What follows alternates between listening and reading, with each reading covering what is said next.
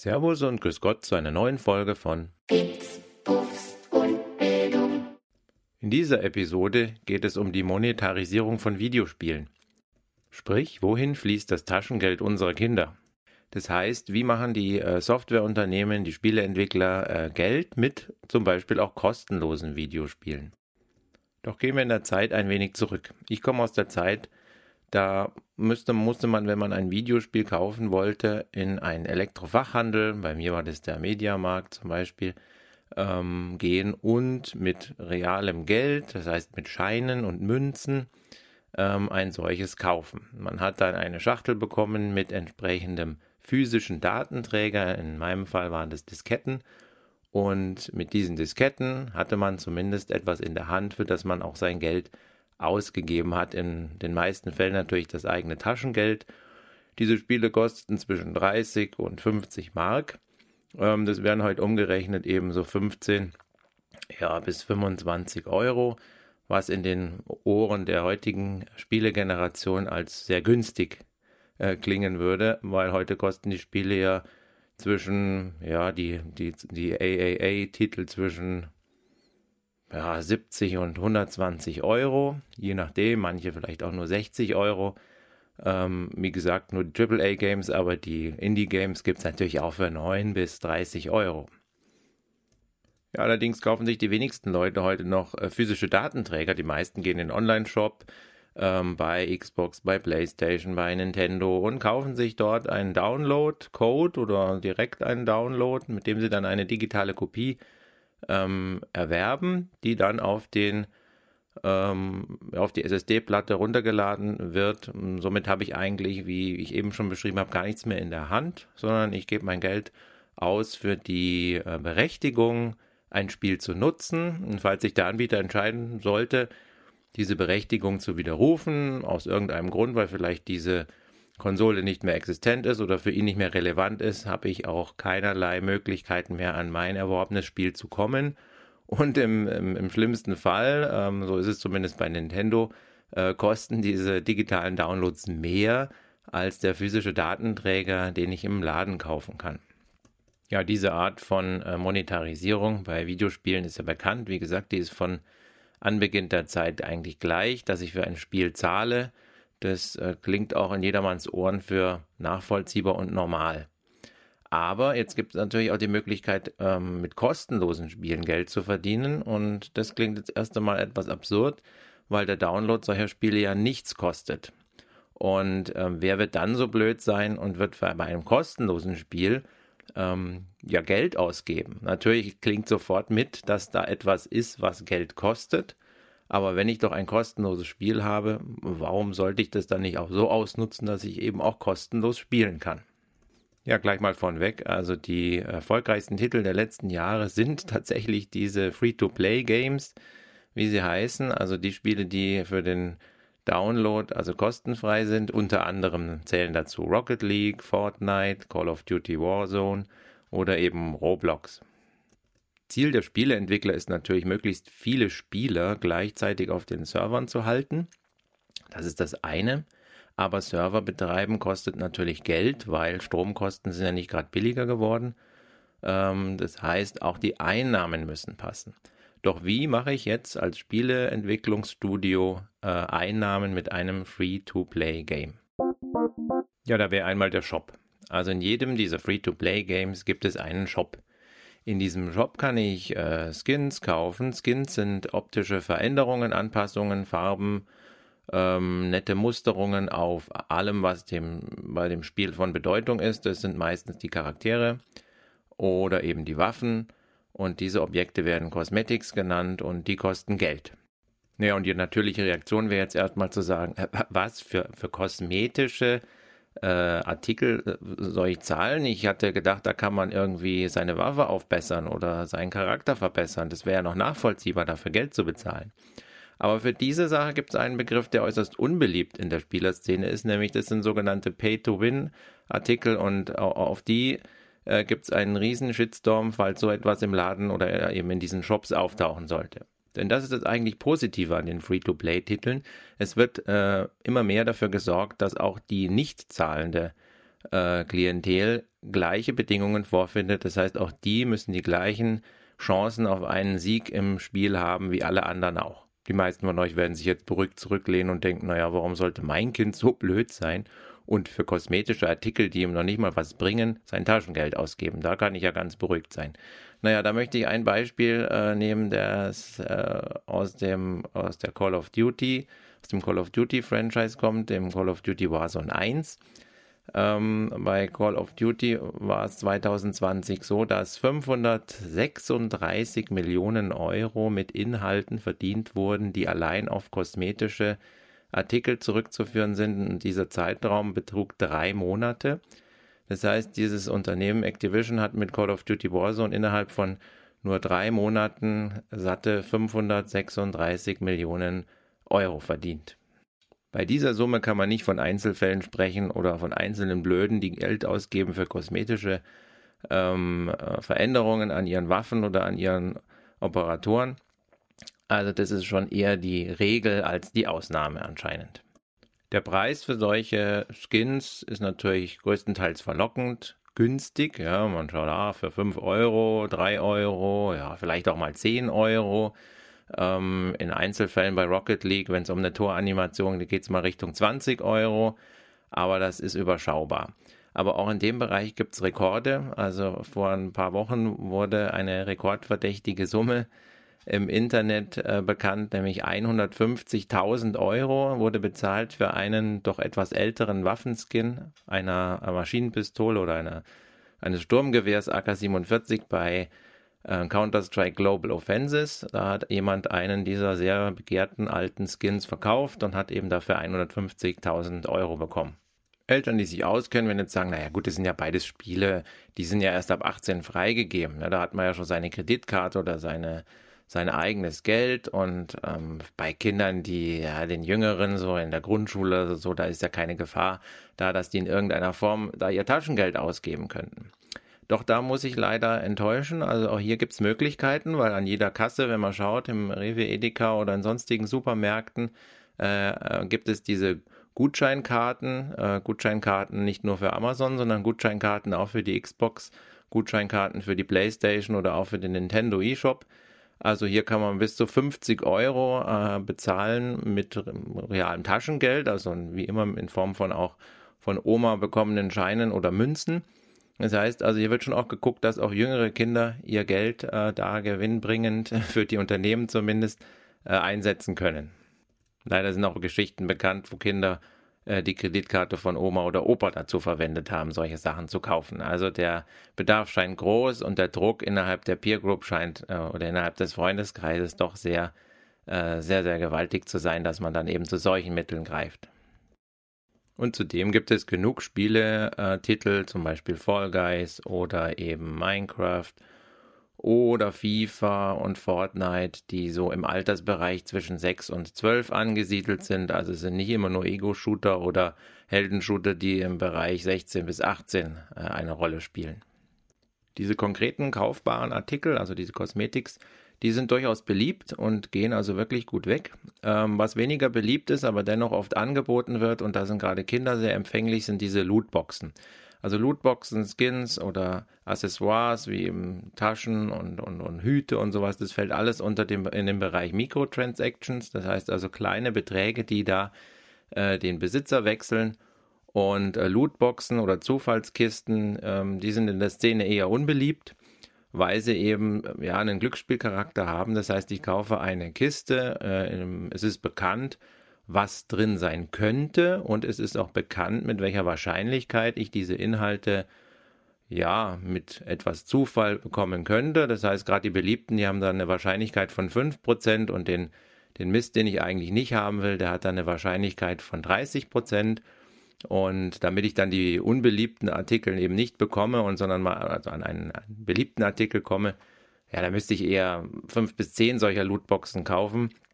Und gerade das ist halt eben sehr unbeliebt und wird auch häufig kritisiert ähm, von den entsprechenden Institutionen, die Spiele überwachen, weil es halt eben an Glücksspiel erinnert.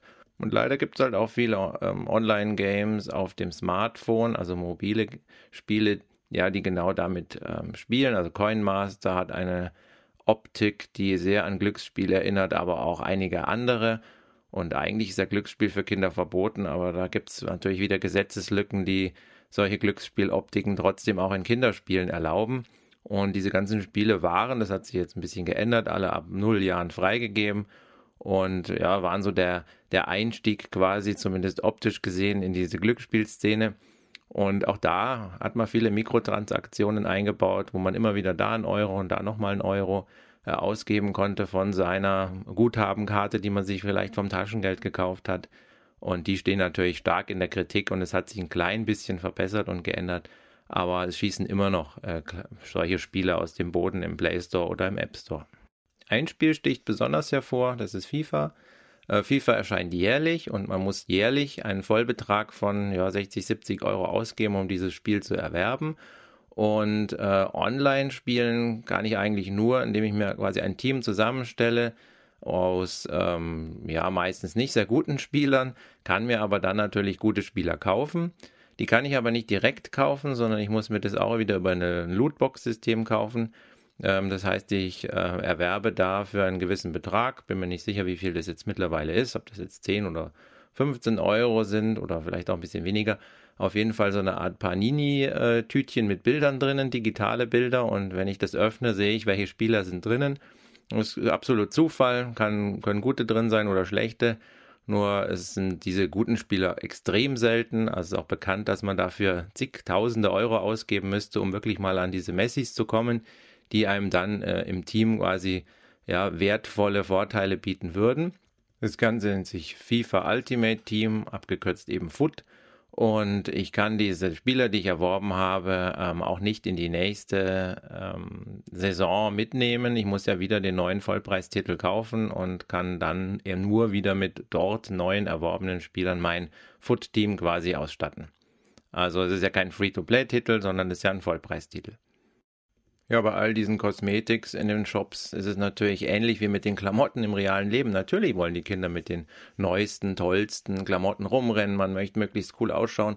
Und genauso ist es auch mit dem alter Ego im Videospiel. Ähm, ich möchte nicht mit dem äh, Anfangsskin, den jeder bekommt, der nichts kostet, rumrennen. Da bin ich das Opfer äh, im Spielfeld, sondern natürlich möchte ich mit einem äh, gekauften Skin rumlaufen. Das ist auch nachvollziehbar, aber es muss ja nicht immer der neueste sein. Und ähm, wenn, deswegen, wenn Kinder Geld wollen fürs Spiel oder Geld ausgeben, sollte man als Eltern halt schon schauen, der wievielte Skin ist es eigentlich? Ja, kauft er sich jetzt oder sie sich jetzt jeden, äh, jeden Monat einen Skin, nur weil das der neueste ist?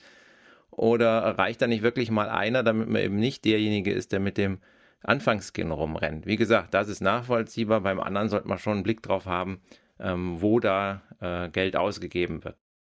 Die Spiele, die eine Profiszene haben, eine E-Sport-Szene, die haben in ihrem Shop oft einen Zusatzbereich für Kaufartikel mit Echtgeld, äh, also nicht mit den im Shop erworbenen Coins, die ja oft die Bezahlwährung sind in solchen äh, Spielen. Dieses, diese Zusatz, äh, dieser Zusatzbereich, der dient dazu, dass die Einnahmen aus dem Teil, also für den E-Sports-Bereich, dann auch in diesen Bereich fließen. Das heißt, die Teams, die ihre Skins anbieten, die sind dann auch an den Einnahmen äh, beteiligt. Und zum Schluss gibt es dann noch die sogenannten DLCs, also den Downloadable Content, den es äh, für viele Spiele dann gibt, wenn die Spiele schon in die Jahre oder in die Monate gekommen sind, je nachdem. Das können Zusatzlevel sein, es können Skin-Pakete sein. Die Kosten liegen so bei 20 bis 40 Euro. Ähm, und ähm, wie gesagt, sind oft eben Erweiterungen in Form von zusätzlichen Welten oder zusätzlichen Leveln.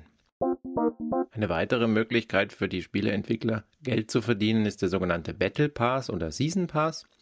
Ähm, das ist quasi eine Art Abo, ähm, das sich nicht automatisch erneuert, aber wo ich für einen bestimmten Zeitraum Geld bezahle, ähm, zum Beispiel für einen Battle Pass, der zwei Monate oder so aktiv ist, zahle ich 10 Euro und in diesem Zeitraum kann ich alle Gegenstände, die dort angeboten werden, freispielen. Das heißt, ich zahle 10 Euro und habe erstmal nichts.